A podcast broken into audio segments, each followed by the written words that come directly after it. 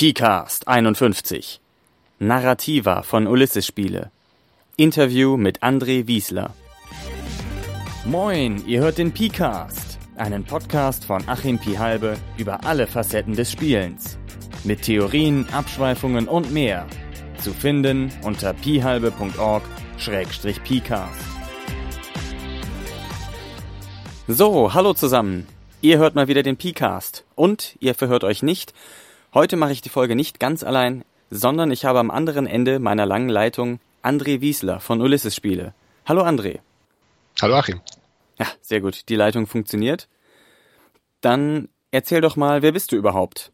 Also ich habe schon was von Ulysses Spiele erzählt, aber erzähl doch mal was zu dir zu mir. Ich bin im Rollenspielkreisen wahrscheinlich am ehesten bekannt ähm, wegen der Chefredaktion des Envoyers, die ich äh, lange Jahre lang inne hatte. Mhm. In dem Rahmen äh, haben wir auch Lotland äh, auf die Welt losgelassen, das äh, vielleicht erfolgloseste Science-Fiction-Rollenspiel, das es jemals in Deutschland gegeben hat. Aber mhm. wir hatten gute Absichten. Ähm, Raumhafen Adamant ist so das letzte eigene Ding, was ich gemacht habe, ist auch bei uns ja. erschienen damals. Das sind so die Eckdaten zum Spielerischen. Ich habe äh, diverse Romane verfasst, unter anderem Schwarze Auge-Romane. Jetzt mhm. gerade ist der dritte Teil äh, der Uturia-Reihe erschienen. Und ansonsten treibe ich mich noch als Lesekomiker und Poetry-Slammer gerne mal auf den Bühnen Deutschlands rum. Als Lesekomiker? Als Lesekomiker, ja. Okay. Ich äh, bin kein Stand-up-Comedian, dafür habe ich ein zu schlechtes Gedächtnis, um mir die ganzen Witze äh, im, im Kopf behalten zu können. Deswegen äh, schreibe ich eben kurze, lustige Texte und die lese ich dann vor und das Ganze habe ich Lesekomiker genannt. Okay, ja, äh, klingt auch witzig. Ich hoffe es, das ist zumindest die Absicht. ja, kannst du mir mal einen Link schicken, dann kann ich das auch verlinken, wenn du möchtest. Gerne. Welche Spiele spielst du so? Äh, aktuell spielen wir Dresden Files. Ah, okay. Im Rollenspielbereich. Das macht einen, einen sehr großen Spaß, äh, basiert auf der Fate äh, Engine. Und äh, ansonsten zocken wir Brettspiele, wann immer sich die Zeit dafür ergibt, äh, querbeet von A nach Z. Ja, sehr gut. Dann haben wir, glaube ich, einen groben Eindruck, wer du so bist. Und du bist auch bei Ulysses mitverantwortlich für die sogenannten Narrativa, um in die es sich heute hier drehen soll in dieser Episode. Genau, die betreue ich äh, von der Übersetzung bis äh, zur Markteinführung quasi. Ähm, bei dir laufen da wohl alle Fäden zusammen. Sind, sind quasi meine Babys, ja. Okay. Ja, wie kommt es dazu, dass es jetzt diese Produktreihe gibt bei Ulysses? Also Ulysses kenne ich jetzt so von meiner Warte aus eher als traditionellen Rollenspielen verhaftet. Also natürlich mit ein paar Ausnahmen, wie zum Beispiel die Abenteuerspiele oder so etwas. Aber das sind jetzt doch Spiele sehr aus dem alternativen Rollenspielsegment, wenn ich das mal so sagen darf. Das ist wohl richtig, ja. Ich glaube, viel alternativer wird's nicht mehr. Das liegt äh, mhm. natürlich daran begründet, dass wir alle ganz, ganz große Rollenspiele und Fans sind und auch die Indie-Spiele sehr genossen habe damals, äh, als sie ähm, ihre größte Verbreitung zusammen mit allen anderen Rollenspielen hatten. Und als äh, der italienische Verlag Shadow di Michele Gedi, ich habe keine Ahnung, ob ich das jetzt richtig ausgesprochen habe, ja. ähm, die äh, Deluxe-Ausgaben präsentiert hat, haben wir uns sofort verliebt. Die sahen so toll aus. Die, äh, das waren alles drei Spiele, wo wir gesagt haben, Mensch, die würden sich doch auch lohnen, mal auf Deutsch zu machen.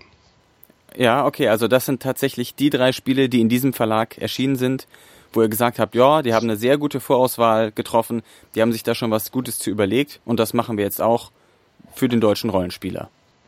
Genau, das war die Grundidee. Mhm. Wir haben die gesehen, wir fanden die toll vom Look her. Die sind ja äh, sehr aufwendig in Handarbeit gefertigt. Mhm. Äh, und wir fanden, dass sie sich äh, gut spielen und vor allen Dingen ähm, eine große Bandbreite an verschiedenen Themen anbieten, dass wir gesagt haben, die drei sind eine gute Auswahl, damit versuchen wir es mal. Und habt ihr da schon irgendwie so, ich meine, die drei sind jetzt fertig im Wesentlichen, die kann man jetzt erwerben, zumindest wenn die Episode dann veröffentlicht ist oder dann, dann kann man sie vorbestellen. Habt ihr jetzt noch weitere Spiele auf dem Kika, wo ihr überlegt, na, wenn das gut läuft, dann würden wir vielleicht noch andere dazu packen, eine längere Reihe daraus machen oder so? Wenn, wenn die drei gut angenommen werden, dann äh, denken wir auf jeden Fall darüber nach, noch weitere zu machen. Es gibt ja einen, einen ganz, ganz großen Fundus an Dingen, die es äh, auf Deutsch leider noch nicht gegeben hat. Mhm. Und ähm, viele Lizenzen davon hat tatsächlich auch der italienische Partner, mit dem wir zusammenarbeiten, äh, in der Schublade. Das heißt, die Möglichkeiten sind groß bis unendlich. Jetzt kommt es halt nur darauf an, ob das mhm. unterm Strich ein Erfolg wird. Die ersten drei sind so ein bisschen der Testballon auch. Ja. Ist das denn, ich weiß nicht, glaubt ihr denn, dass ihr damit groß Profit macht, wenn ich das mal so einfach fragen darf? Oder ist das mehr so ein Liebhaberprojekt, wo ihr sagt, ja, also die auf Deutsch mal so richtig in einer schönen Edition zu veröffentlichen, das wäre eine richtig coole Sache und naja, wäre natürlich schön, wenn die Kosten wieder reinkommen, aber wir hoffen jetzt nicht oder wir erwarten nicht, jetzt den riesig großen Profit damit zu machen oder so. Kannst du dazu was sagen? Klar, da kann ich was zu sagen. Die Grundüberlegung, warum das überhaupt als äh, Deluxe-Edition rauskommt oder nur als Deluxe-Edition ohne eigene Softcover-Druckausgaben, liegt natürlich darum begründet, dass die Kosten für so ein Projekt ziemlich hoch sind. Wir müssen ähm, mehrere hunderttausend Zeichen übersetzen. Die ähm, aufwendige Handfertigung des Ganzen kostet schon ein bisschen was. Ähm, es müssen ähm, neues Lektorat, neuer Satz und so weiter. Ähm, das muss ja alles bezahlt werden. Und wir haben es halt durchgerechnet und die einzige Möglichkeit, wie sich das überhaupt ähm, für einen Verlag wie uns rechnen kann, das auszuprobieren und das zu machen, liegt eben in den Deluxe-Varianten. Mhm. Also wenn wir da für 1999 ein Softcover jeweils gedruckt hätten, das hätte sich einfach Oder ein Hardcover wie Shadowrun 5, ne? Bitte? Oder ein Hardcover wie Shadowrun 5. Ich, ich sag's dir ganz ehrlich, ich weiß nicht, wie sich Shadowrun 5 rechnet. Ja.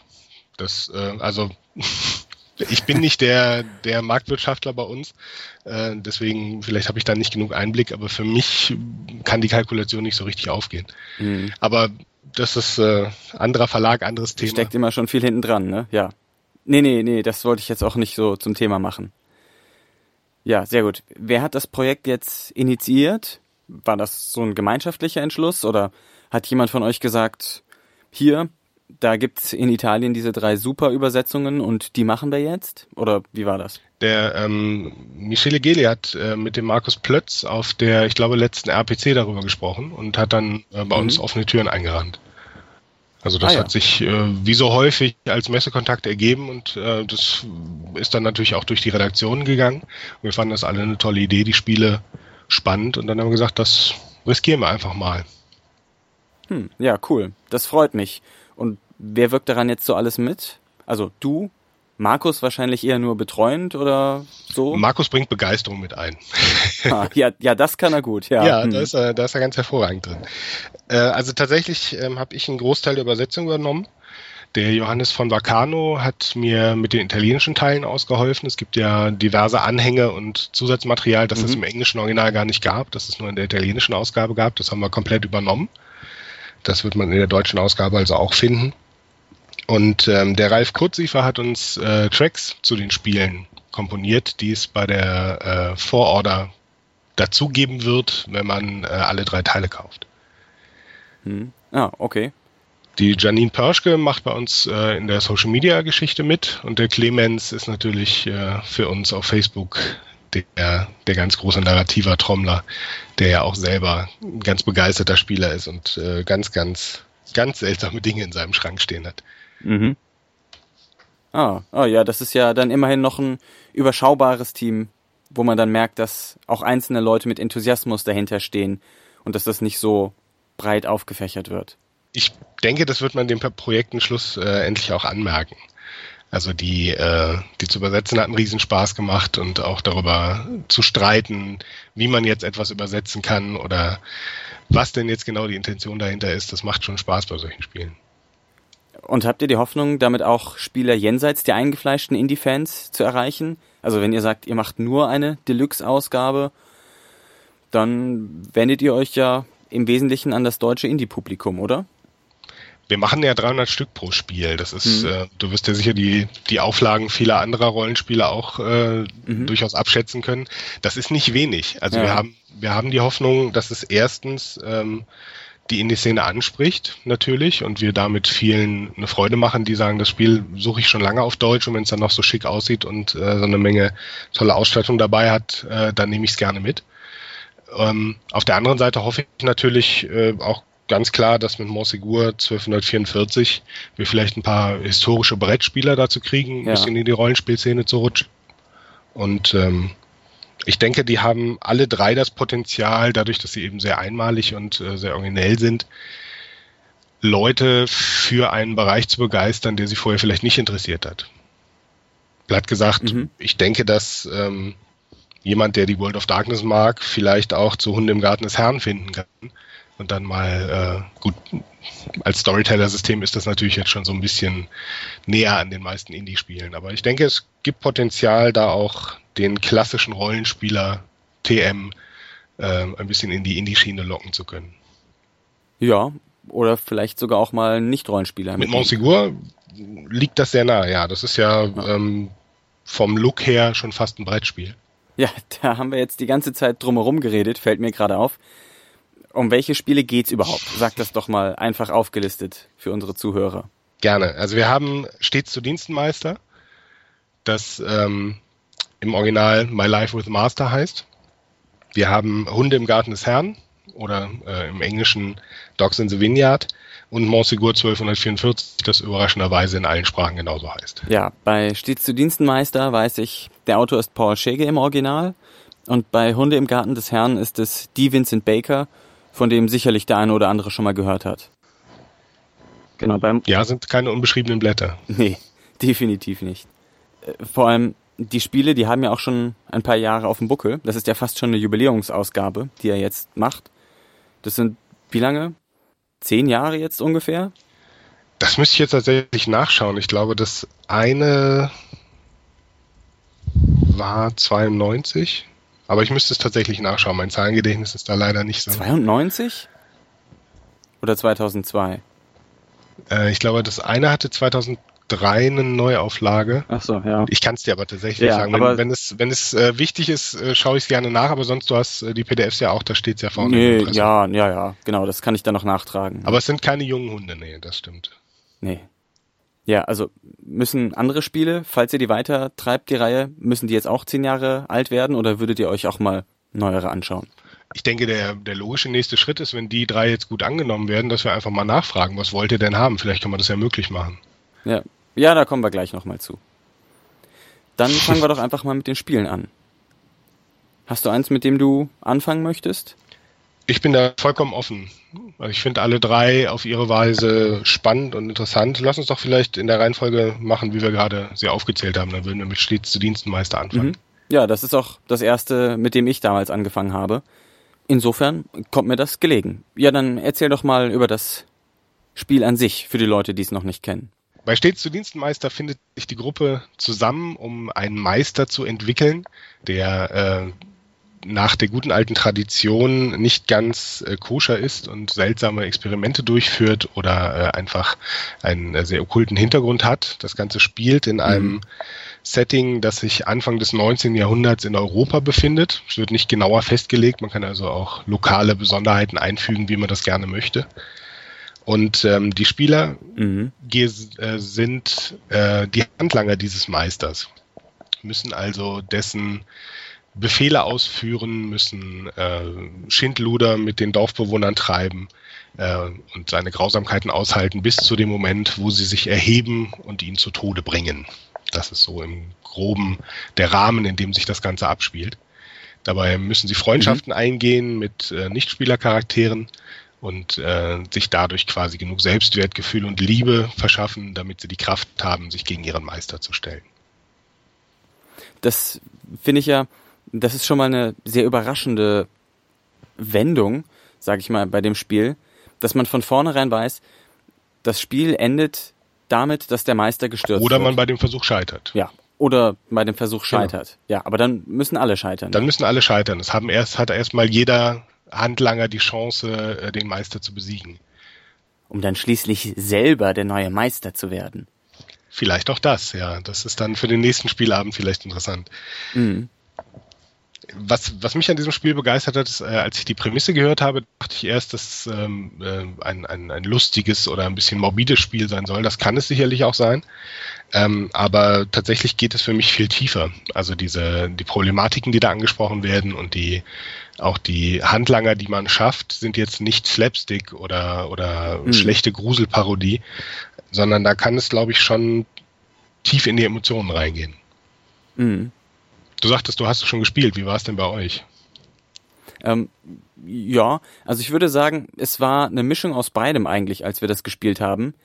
Erst sicherlich ein bisschen Slapstick, aber im Laufe der Zeit, wenn man dann sieht, welche Gräueltaten man tun muss oder versuchen muss, sich drumherum zu winden als Handlanger, dann ja, kann das schon schon ganz schön tief gehen und auch ja, richtig gruselig werden. Ja.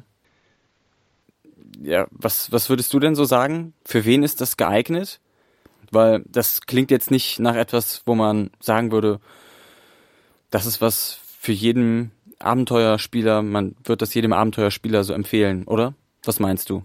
Also wenn man Rollenspiel hauptsächlich für sich definiert als Monster jagen und Schätze sammeln, dann könnte es sein, dass man ein bisschen verloren ist. Also ich glaube, wenn ein Spieler darunter ist, der, der das bisher gar nicht kennt oder vielleicht auch zwei von vier, dann, ähm, dann kann das funktionieren. Wenn die ganze Gruppe bisher nur Kaufabenteuer und Dungeons gespielt hat, dann wird es vermutlich mhm. schwierig, mhm. da reinzufinden.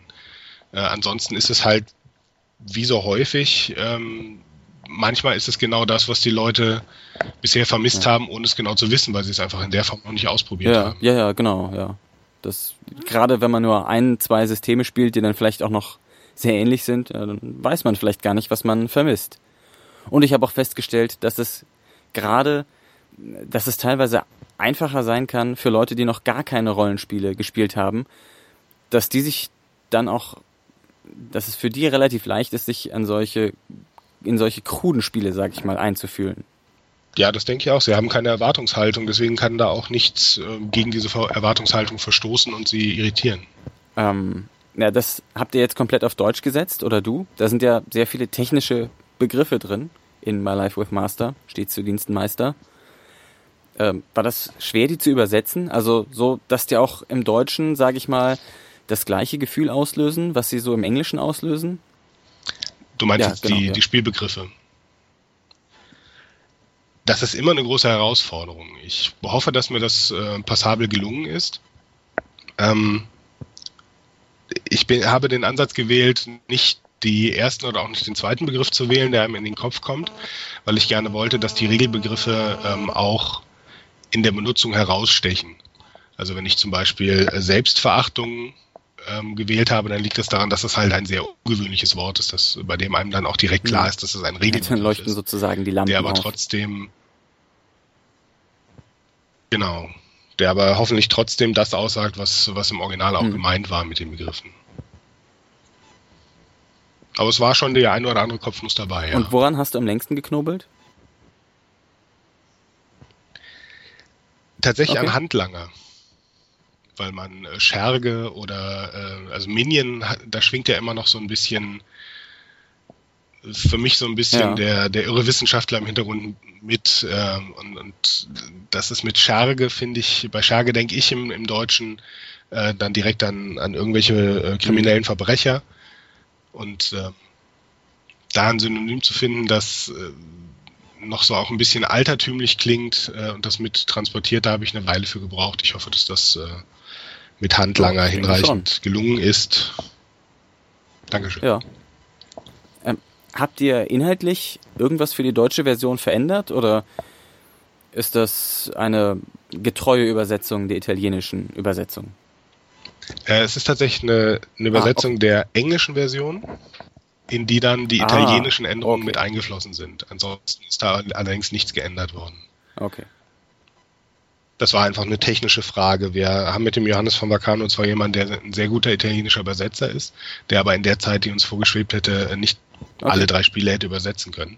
Deswegen sind wir hergegangen, haben die englischen Versionen genommen und haben dann die Anhänge und Ergänzungen und Überarbeitung der italienischen Version äh, da rein übernommen. Mhm. Ja, cool. Ja, warum auch nicht? Das macht einem ja einfacher. Und was wir im, im, Gegen, äh, im Vergleich zur italienischen Version ja auch noch machen, wir haben ja gesagt, unser, unser Ansatz bei diesen drei Narrativa-Spielen soll sein, dass man, wenn man unsere Box in der Hand hält, alles beisammen hat, was man braucht, um diese ja. Spiele sofort zu spielen. Und deswegen haben wir uns entschieden, einfach äh, den Spielen noch mehr Dinge hinzuzufügen, als sie im äh, italienischen Original waren. Steht zu Dienstmeister. Vor allem W4. Bitte? Vor allem W4 wahrscheinlich. Vor allem W4 bei steht zu Dienstmeister, genau. Und da braucht man ja eine ganze Hand von voll. Und ähm, die italienische Originalausgabe ist schon extrem schick geworden. Ich weiß nicht, ob du die Bilder schon mhm. gesehen hattest. Sie hat einen Holzdeckel. Kannst du, der, kannst du kurz äh, näher ans Mikrofon kommen? Du bist gerade irgendwie ein bisschen weggerückt. Ist jetzt, jetzt besser? Ja. Okay. Also steht zu Dienstenmeister hat ja eine handgefertigte mhm. Holz, äh, hat Holzdeckel Vor- und Rückseite, äh, die äh, gebrannt sind mit einem Brandzeichen, in dem dann der Titel äh, mhm. in Ranken gehüllt ist. Und ähm, das ist an sich schon sehr schick, wie ich finde. Und wir haben jetzt noch eine schwarz, matt schwarze Box drumherum gemacht, wie ich nicht müde werde zu betonen, innen und außen okay. matt schwarz, was ich total geil finde. Aber da bin, ich mag mhm. Kisten, ich bin da ein bisschen seltsam.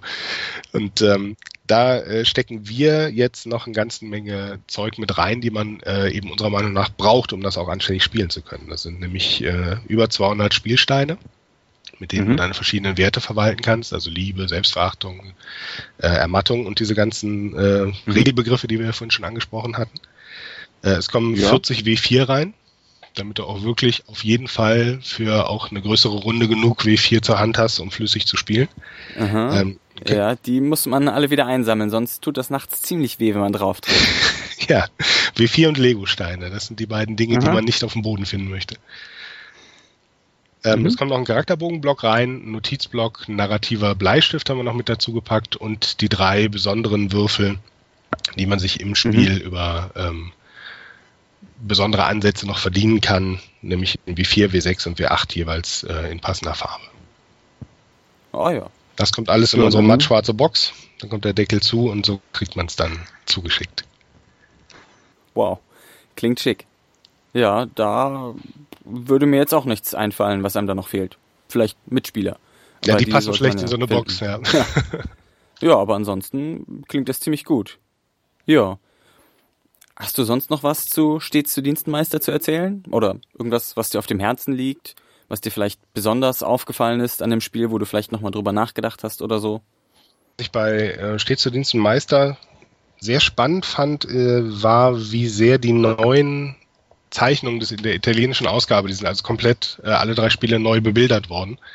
Und wie mhm. sehr die Illustrationen der italienischen Ausgabe für mich die Stimmung des Spiels noch mal ein bisschen verändert haben. Im Original waren die Zeichnungen noch ein bisschen, ähm, ich will nicht sagen kruder oder ungelenker, sondern ein bisschen, ein bisschen abstrahierter, ein bisschen weniger detailreich was mir auch mhm. gut gefallen hat, aber die italienische Version. Das war dann eher so ein bisschen der etwas komische Stil, oder? So, halt so also nicht wirklich komisch, aber so eine Andeutung ja, von komisch. Nennen. Ja, ja, genau. Mhm, ja, und genau. ähm, die neuen Zeichnungen sind auch immer noch im, im Comic-Stil so ein bisschen, aber für mich gleich einen ganzen Tacken düsterer. Mhm. Vielleicht sehen das andere Leute, die beide Zeichnungen äh, kennen, anders, aber für mich hat das, hat das viel vom Spiel nochmal mit äh, direkt in den ersten Eindruck gebracht. Ja, da bin ich dann auf jeden Fall gespannt, wie das dann in Persona aussieht. Ja. Zu welchem möchtest du dann als nächstes schreiten? Ich glaube, Hunde im Garten des Herrn hattest du als nächstes genannt. Kann das sein? Genau, auf meiner Liste steht das. Ja, dann nehmen wir doch das. Gerne, gerne. Bei Hunde im Garten des Herrn spielt man so eine Art Glaubenspolizei mhm. im mormonischen Western. Ja. Das klingt jetzt ähm, genauso seltsam ja, es ist schon ein äh, etwas engerer Ausschnitt des Ganzen und äh, klingt auch in etwa so seltsam, wie, wie es sich anfangs liest. Aber wenn man eine Weile gelesen hat, finde ich, äh, ergibt sich sehr schön die Vielseitigkeit dieses Settings, die trotz der engen Grenzen besteht. Ich kann versuchen, äh, das Okkulte herauszukehren, dann habe ich, äh, hab ich im Extremfall so eine Art mhm. Hongkong-Western. Mhm ähm, bei dem äh, Schüsse durch die Kraft des Glaubens vom Mantel abprallen und äh, Dämonen mit geheiligten Kugeln gejagt werden. Ich kann es aber auch ganz runterfahren. Dann habe ich im Wesentlichen ähm, soziale Interaktionen auf einem ähm, Glaubenslevel mit so ein bisschen mhm. ähm, Hexenjagd dabei, würde ich sagen. Und die Charaktere sind eben unterwegs, um ihren Glauben stark zu halten und wie sie das tun, bleibt schlussendlich ganz den Spielern überlassen. Mhm. Also ja, sind so eine Art Richter, ne, die von Dorf zu Dorf ziehen, ne, von oder von Stadt zu Stadt. Genau, genau. Ja. Man könnte sagen, sie sind die die Sheriffs des Glaubens. Ja, und eine Sache, die ich dabei noch interessant finde, ist, dass ja die, diese Glaubensschiene, die da oben drauf liegt, letztlich auch, also je nachdem, wie du das schon sagtest, wie man das spielen möchte, aber in einem Extrem, in dem man es spielen kann, letztlich nur eine Interpretation dessen ist, was die Leute aufgrund von Bedürfnissen, die sie haben und die sie vielleicht nicht stillen können, eben tun und anfangen, äh, verrückte Dinge zu tun und sich weh zu tun. Also genau, die Leute es hat so ein bisschen was, ja. es hat so ein bisschen was von Needful Things äh, bei King, finde ich, von der Stimmung her. Man kommt in eine Stadt, man weiß genau, irgendwas stimmt nicht. Ähm, aber was genau nicht stimmt, muss man dann erst rausfinden und das kann auch unterschiedliche Eskalationsstufen haben. Es gibt im Regelwerk selber ein äh, sehr schöne, sehr schöne Abschnitte dazu, wie man so eine Stadt aufbauen kann. Und da geht es mhm. nicht um Architektur, da geht es auch nicht vorrangig um NSCs, sondern da geht es vorrangig um die Schwierigkeiten, ähm, wie du schon sagst, aus den Bedürfnissen eines Einzelnen erwächst dann, äh, erwachsen dann Konsequenzen, die nach und nach äh, immer schlimmere Auswirkungen haben und immer größere Kreise ziehen. Mhm. Und ähm, da sind auch die italienischen Anhänge sehr spaßig zu lesen, denn äh, da gibt es äh, Abschnitte dazu, wie ein Spielleiter eine Stadt nun leiten sollte, wie sie aufbauen sollte. Ähm, es gibt eine sehr interessante Abhandlung dazu, wie eine Stadt in einem Beispiel oder in zwei Beispielen aufgebaut ist. Ähm, es gibt auch eine Menge ähm, FAQs, die beantwortet werden hinten drin. Also da bringt das bringt der äh, italienische Teil nochmal eine ganze ganze Reihe von ähm, Denkansätzen dazu, die das Spiel nochmal varianter machen. Okay. Ähm, was würdest du denken, an wen richtet sich das Spiel so? Das kommt sehr stark darauf an, wie es gespielt wird, schlussendlich. Mhm. Also ich denke, das ist tatsächlich etwas, da kann man auch, ähm, wenn man den Action-Teil stärker betont und ähm, ich sag mal, die moralische Schiene ein bisschen runterfährt, dann kann man da durchaus auch mal ein paar Abenteurer reinschicken. Mhm. Äh, wenn man beides bis zum Anschlag hochfährt, dann ähm, ist das sicherlich was für die, für die ganz extremen Storyteller, die äh, doch nicht ganz auf Würfel verzichten möchten. Ja, auf Würfel verzichten tut man bei Hunde im Garten des Herrn ja definitiv nicht. Das, Nein, also, das tut man nicht. Ähm, das, äh, es gibt ja einen Grund dafür, dass wir 66 verschiedene Würfel in diese Box mit reinstopfen. Sagst du nochmal? Aber ich finde, ja. das, Prinzip ganz schön, wie es gehandhabt ist. Man ähm, hat seinen Würfelpool, der aus verschiedenen Würfelarten besteht, die man sich über seine Attribute, seine besonderen äh, Fähigkeiten, seine äh, Beziehungen auch über Gegenstände, mhm. also alles, was ich irgendwie in meine Beschreibung mit reinbauen kann, bringt mir dann wieder Würfel, die ich benutzen kann. Diese Würfel würfelt man und dann wird praktisch wie beim Pokern gesetzt, erhöht äh, und mitgegangen. Mhm. Und darüber äh, werden die Konflikte gelöst. Und in dieser Konfliktlösung kann man dann eben auch eskalieren, indem man sagt, so, jetzt haben wir lang genug geredet, jetzt ziehe ich meine Pistole und dann kriege ich die Würfel der Pistole, die Pistole dazu. Okay. Ja, wenn schon, denn schon. Nein, es gibt ja verschiedene Stufen der Eskalation, jetzt nur um das äh, als Beispiel zu nehmen. Ja, ja, klar. klar.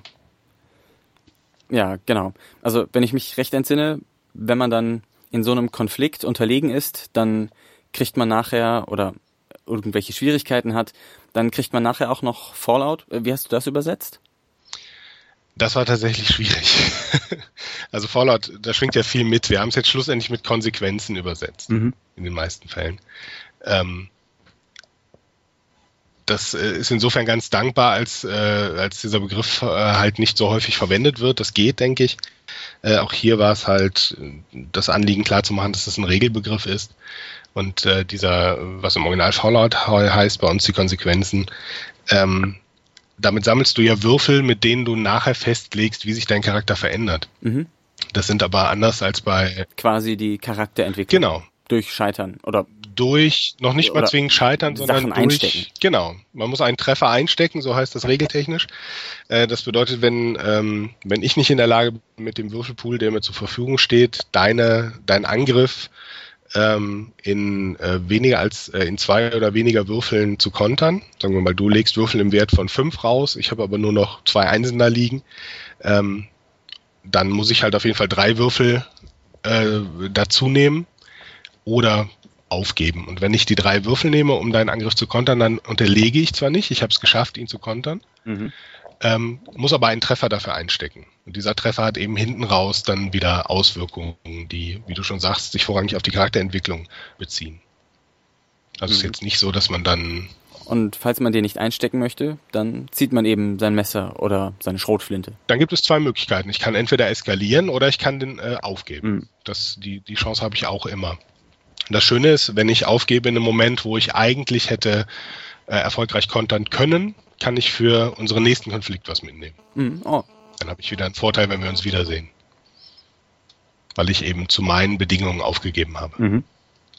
Also es gibt sehr, sehr viele sehr schöne Kleinigkeiten in diesem Regelsystem, ähm, die aber allesamt sehr, sehr stringent auf eben spannende Geschichten und spannende Erzählungen ausgerichtet sind. Mhm. Ja, du hast es gerade eben schon mal angeschnitten mit den vielen Würfeln. Die, in welchem Lieferumfang kommt das Hunde im Garten des Herrn? Wie wird das also, aussehen?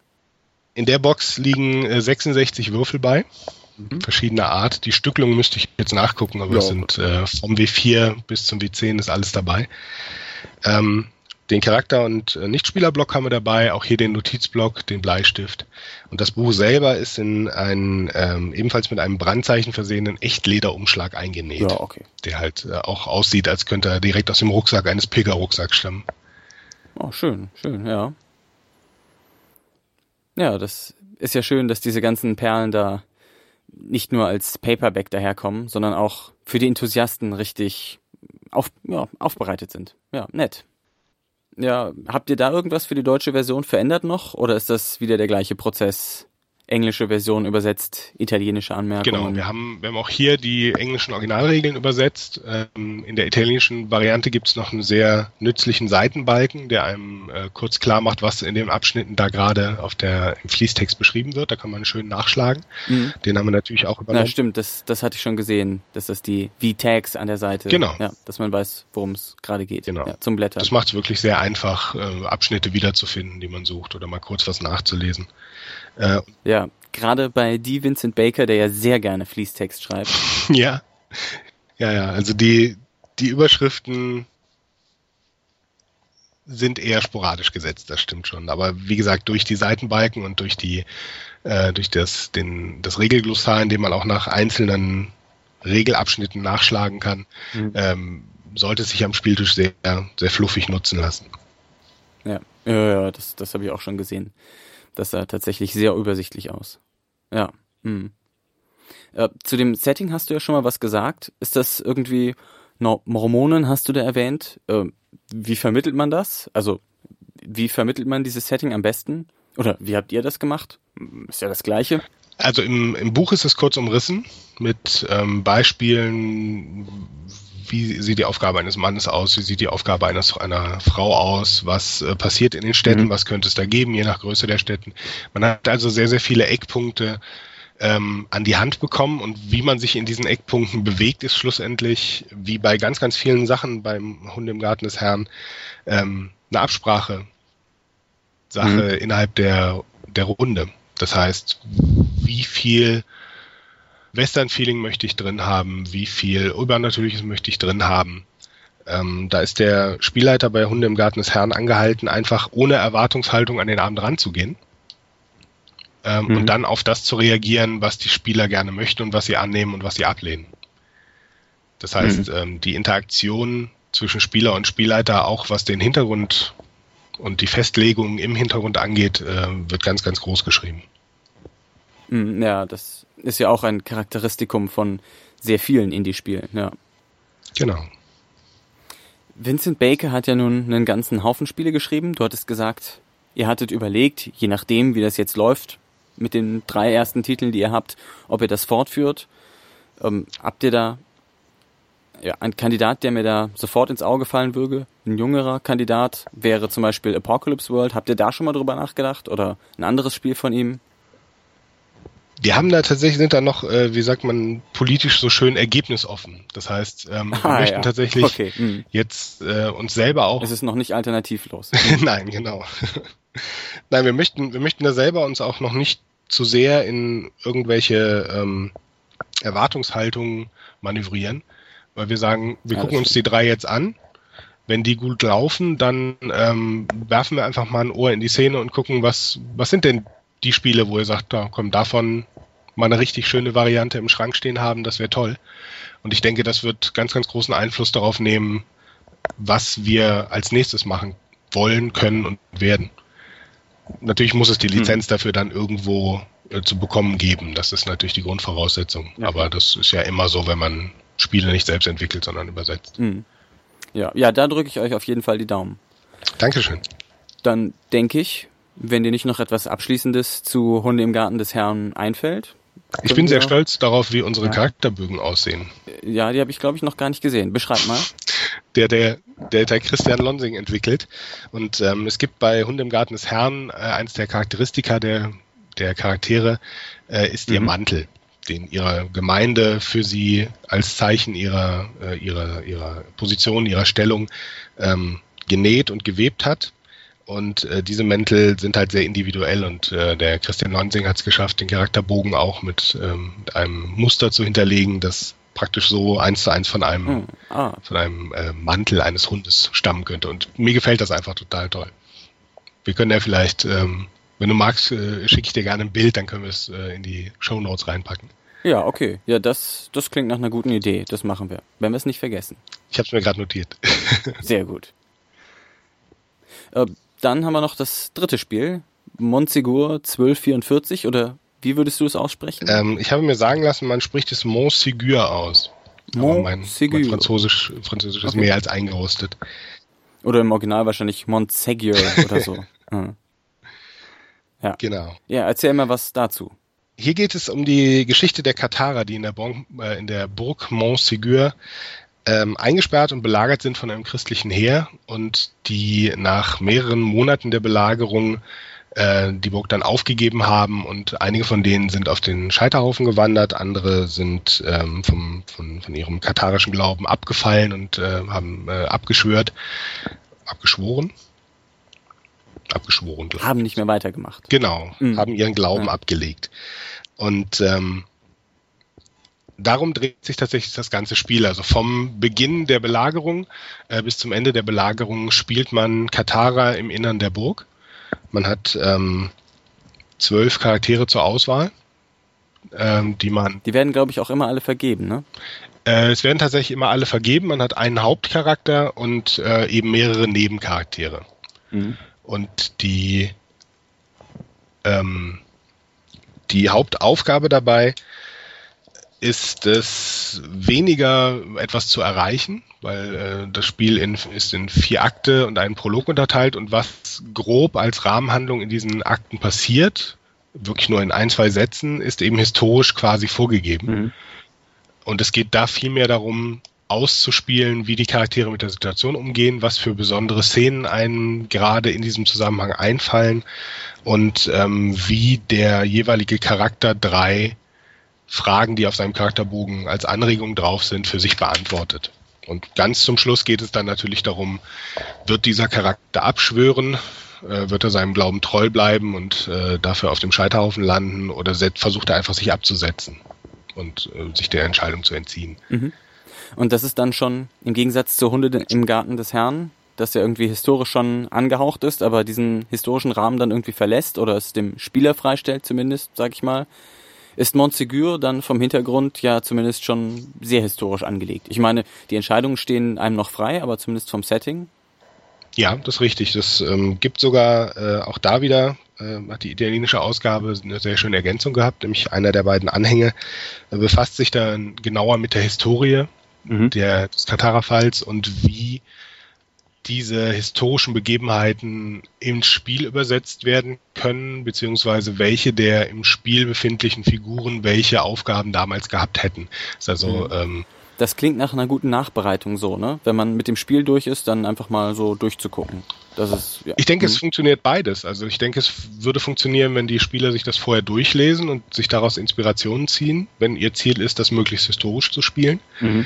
Äh, andererseits, wie du sagst, denke auch, dass es spannend ist zu sehen, ach guck mal, so lief es wirklich ab oder zumindest nach der aktuell anerkannten Quellenlage. Das ist ja nun schon ein Weilchen her. Und ähm, zwar durch die Protokolle der Inquisitoren, die die Katarer in Empfang genommen haben, relativ gut äh, dokumentiert, aber nichtsdestotrotz 800 Jahre ja. sind die Quellen dann alt und ist schon ein Weilchen. Genau. Und dann weiß man natürlich auch nicht, was die Leute aufgeschrieben haben und was sie lieber nicht aufgeschrieben haben und so. Ja. Ja. Genau. Ja, soweit es im Historischen eben verbrieft ist. Hm. Eine andere Chance hat man ja nicht. Ja, aber es geht ja bei dem Spiel auch vorrangig darum, dieser Geschichte den eigenen Stempel aufzudrücken. Ja. Und ja, klar. Das, ähm, hm. das kann man wirklich ganz hervorragend machen. Da äh, spielen einen ja auch die Spielausstattung sehr in die Hand. Es gibt ja ähm, Szenenkarten und es gibt Handlungskarten, die man im Spiel zieht und bekommt. Und das Spannende an den Szenenkarten ist, dass sie nicht nur ähm, einen kurzen Satz darauf haben, der einen inspirieren soll, diesen Satz eben in die Beschreibung irgendwie einzubauen. Hat also ein bisschen sowas von Stichwort ähm, Improvisationstheater. Mhm. Sondern mit diesen Karten kann ich einem anderen Spieler das Erzählrecht abkaufen. Das finde ich auch spannend. Also es gibt immer einen Spieler, der die Szene mhm. vorbereitet, die man gerade spielen will der auch festlegt, welche, ähm, welche Figuren darin sind. Aber ich kann jederzeit mit einer meiner Szenenkarten sagen, oh, da habe ich gerade eine total tolle Idee. Hier, ich gebe dir meine Szenenkarte, ich spiele meine Szenenkarte aus und jetzt erzähle ich mal weiter. Hm. Das finde ich äh, einen sehr schönen Mechanismus, um zu verhindern, dass, äh, dass in der Geschichte nur ein Blickwinkel gewählt wird, sondern das äh, fördert die Interaktion sehr stark. Ja, und dann eben auch die Überraschung was denn nun eben tatsächlich passiert, nachdem die Szene einmal angefangen hat. Welche Wendung sie denn nehmen wird. Ja. Genau. Soweit ich weiß, ist das, glaube ich, auch so ziemlich die einzige handfeste Mechanik, die es im Spiel gibt. Kann das sein? Ja, es gibt Regeln dafür, äh, wie viele Szenen insgesamt gespielt werden sollen, mhm. damit das eben einen gewissen Rahmen hat. Dann geht es jeweils weiter in den nächsten Akt. Und ähm, die ähm, verschiedenen Informationen, die an verschiedenen Stellen ins Spiel einfließen sollten, mhm. sind auch äh, Stimmt, sind auch umrissen. Dann hat man so ein bisschen Vorlesespieler, die dann kurz berichten, was zur Religion genau, oder was bestimmte. zur Burg oder sonst was, ja. Genau, bestimmte Charaktere kriegen äh, Informationsblätter. Die haben wir tatsächlich auch als äh, vierseitigen Flyer beigelegt, damit man die auch wirklich verteilen kann und nicht aus mhm. dann noch das, das Regelwerk rumgeben muss. Aber ähm, das sind tatsächlich die einzigen regeltechnisch irgendwie relevanten Dinge. Es gibt ja auch keinen Spielleiter, es gibt keine Würfel. Mhm. Das ist ähm, gerade Montsegur wird äh, der Bezeichnung Erzählspiel sehr gerecht, finde ich. Ja, das ist ja dann auch nochmal ein, ein deutlicher Kontrast zu den anderen beiden Spielen, die ja doch sehr auf eine feste Mechanik setzen. Also das gerade stets zu Dienstenmeister, ähm, wo ja der gesamte Handlungsbogen durch diese Mechanik, die im Hintergrund läuft, gesteuert wird, ist es gerade bei Montsegur Montsegur der Handlungsboden ja schon im Wesentlichen vorgegeben. Also nicht was tatsächlich passiert, aber was drumherum spaziert, äh, was drumherum passiert, diese Stationen. Ja, wobei ich das tatsächlich auch da ähm, fast so interpretieren würde wie beim Improvisationstheater, dass man sagt, okay, wir setzen jetzt hier mal ganz groben Rahmen damit mhm. man überhaupt weiß, in welchen Eckpunkten wir improvisieren können. Ähm, und damit auch alle auf einer, auf einer Ebene sind. Also wenn man das nicht getan hätte, und was haben, worauf sie sich verlassen können. Genau, mhm. also äh, gut, mhm. ein Beispiel für schlechtes Improvisationstheater ist ja immer, wenn dann am Schluss die Aliens kommen dann merkt man, okay, da hatte jetzt jemand keine gute Idee mehr und äh, rutscht ins Absurde ab. Und das verhindert äh, Montsegur, äh, Montsegur äh, sehr gut dadurch, dass es ähm, eben einen Rahmen setzt. Innerhalb dieses Rahmens und innerhalb deines Charakters bist du aber voll, wirklich vollkommen frei. Also du kannst mhm. ja sogar ähm, als Erzähler andere äh, Charaktere umbringen, nur nicht die Hauptcharaktere des jeweiligen Spielers. Okay. Wie sieht da die Ausstattung aus, wenn ihr nicht Dutzende von Würfeln reinknallen könnt? Da äh, bringt die italienische Originalausgabe schon so viele schöne Sachen mit, dass wir da tatsächlich nicht allzu viel dazulegen konnten. Wir haben ähm, mhm. im Original schon den Kunstleder-Spielplan, auf dem ich eben die Akte ähm, verzeichnen kann, auf dem ich die äh, Handlungs- und äh, Szenenkarten auslege und sowas. Das bringt nochmal Struktur ins Spiel. Wir haben ähm, den äh, dazugelegt, den Heretiker, eine, eine schwarze Figur, mit der ich eben äh, auf dem Spielplan die Akte kennzeichne. Wir haben äh, ein Katara-Kreuz aus einem äh, Wappen-Holzschild auslesern lassen. Das sieht sehr schick aus. Ist das Markus' Idee? Ja, das war Markus' Idee. Wieso weißt du das? Steht er auf sowas? ja, weil, ja, weil, weil Markus schon bei John Sinclair das Schriftkreuz für den Startspieler herausgegeben hat. Ja, im, äh, im Original ist es eine Karte. Aber wir haben gesagt, nee, eine Karte, ja. das muss ja, einfach genau. was haptischeres sein. Und dann. Das kommt auch gut an. Also von Montsegur kenne ich es ja noch nicht, aber bei John Sinclair zumindest, ja, das, das kommt gut an. Ja, schön. Es ist auch wirklich schick geworden. Also das, äh, das macht mir auch immer viel Spaß, damit rumzuspielen. Mhm. Dann haben wir 52 Karten insgesamt, eben äh, Szenen, Charakter und Handlungskarten. Mhm. Die ähm, Spielanleitung, die Faltblätter hatte ich schon erwähnt, die wir da reinpacken mit den Informationen. Und wir haben auch natürlich hier noch einen Block und einen Bleistift beigelegt, denn äh, Notizen muss man sich irgendwie immer machen. Ja. Und auch das kommt natürlich in eine, in die von mir so geliebte schicke schwarze Kiste. Das, das sind dann drei schicke schwarze Kisten, die sich durch den Aufdruck unterscheiden und da muss man gucken, was drin ist. Nein, jede Kiste bekommt eine eigene Banderole. Ah. Die wir natürlich auch noch äh, ganz, ganz schick machen werden. Die gibt es auch tatsächlich noch nicht. Das ist das, wo wir, äh, wo wir gerade dran sind. scheitert. Nein, nein, nein. Ach, ich bitte dich. nein, die wollen wir nur natürlich besonders schick machen, äh, damit die äh, Kisten dann nachher, wenn sie im Schrank stehen, auch äh, besonders hervorstechen. Dann haben wir jetzt wahrscheinlich schon alle Leute hinreichend heiß gemacht auf diese Spiele. Das hoffe ich. Ähm, das hoffe ich auch. Ja, ich finde das ja extrem gut, dass ihr das tut.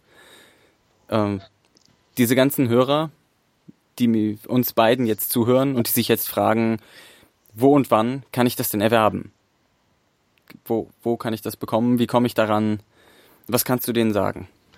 Die Vororderzeit wird wenn ich dich richtig verstanden habe, wann du den Podcast online bringen wirst, bereits gestartet sein, wenn, wenn man das hören kann. Mhm. Ähm, die äh, Vorder findet statt ausschließlich über den F-Shop. Das heißt, man geht einfach bei uns auf die F-Shop-Seite und ähm, kann da dann die Spiele vorbestellen und zwar in drei verschiedenen Varianten. Einmal, äh, beziehungsweise vier verschiedene Varianten, eben einmal das Spiel jeweils einzeln für ähm, 69,99 in der Vororder. Schlussendlicher Ladenpreis wird dann sein 79,99 pro Spiel. Mhm. Und ähm, in der äh, Gesamtvariante kann man vorbestellen alle drei Spiele zusammen für 199,99 und dann kriegt man die vorhin erwähnte CD vom Ralf Kurziefer noch dazu, der für uns äh, knackige zehn Tracks exklusiv für diese drei Narrativa-Spiele komponiert hat. Okay. Die kann man dann also im Hintergrund laufen lassen. Bei Montsegur gibt's für jeden Akt einen eigenen Hintergrundsong. Mhm. Ich glaube, der Ralf hat auch schon auf Google Plus äh, ein bisschen angeteasert. Wir werden auch noch mal ein paar Ausschnitte dazu bringen. Und diese CD gibt es wirklich ausschließlich in der Vororder, wenn man alle drei Spiele vorbestellt. Mhm, okay. Und die, der Zeitraum läuft bis zum 12. Mai, also dem letzten Tag der RPC. RPC ist auch offizieller Erscheinungstermin ähm, dieser Spiele, wenn man sie nicht in der Vororder bestellen möchte. Und ab da wird es dann auch die PDFs zum Spiel geben. Mhm. Also von allen drei Spielen wird es auch äh, eine PDF-Version geben, weil wir gesagt haben, wir finden zwar, dass diese Spiele in der Deluxe-Version wirklich, wirklich schön sind. Aber wer jetzt einfach nur die Regeln mal haben will, um mal reinzugucken oder so, soll eben auch die Gelegenheit bekommen, das in Form eines PDFs zu tun. In der Hoffnung, später noch eins von den 300 Exemplaren zu kriegen. Das Vielleicht. bleibt ja jedem selbst überlassen. Also ich, ja, ich ja. würde im Zweifel immer zu der Deluxe-Variante greifen, weil ich das einfach toller finde, ähm, so, so ein spannend gebundenes Buch dann da liegen zu haben.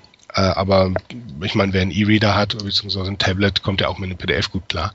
Mhm. Das Einzige, wo ich mir nicht vorstellen kann, dass das PDF äh, wirklich viel Spaß macht, ist beim Montsegur, weil da müsste ich dann die Karten halt alle selber ausschneiden und zusammenkleben. Mhm. Wir werden das zwar alles zur Verfügung stellen, dass man äh, eben seinen Montsegur-Bausatz dann auch aus dem PDF raus machen kann. Aber ähm, also die Qualität unserer Karten wird sicherlich besser sein. Davon ist auszugehen. Ja. 14,99 wird jedes PDF kosten. Mhm. So, dann kannst du noch kurz sagen, wo die Leute mehr über die Narrativa herausspiel äh, herausspielen können.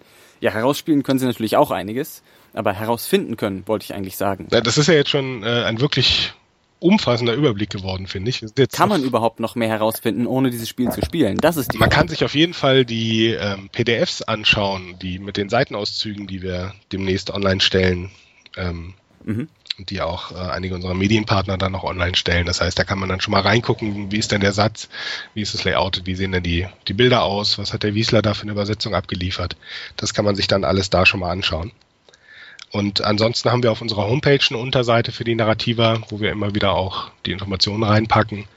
Ähm, und die äh, Janine macht für uns äh, einmal jede Woche am Freitag eine Zusammenfassung mit allem, was zu den Narrativa so veröffentlicht wurde und gesagt wurde in unserem Blog auf ulysses-spiele.de.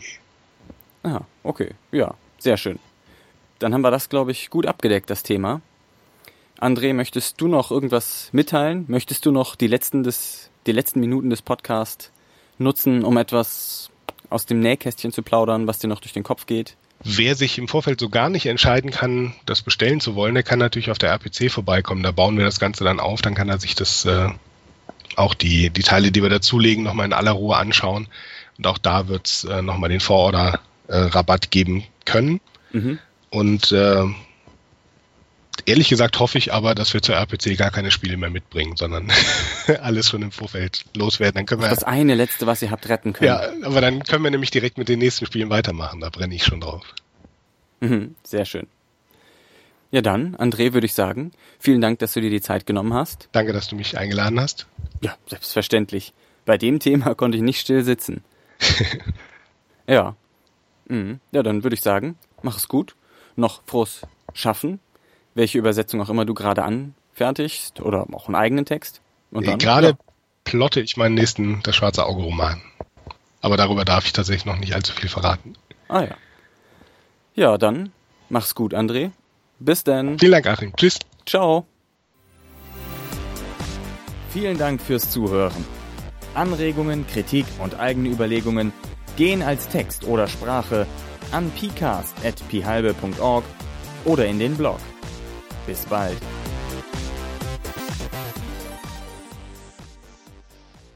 Analogspieler.de Spiele auf die Ohren.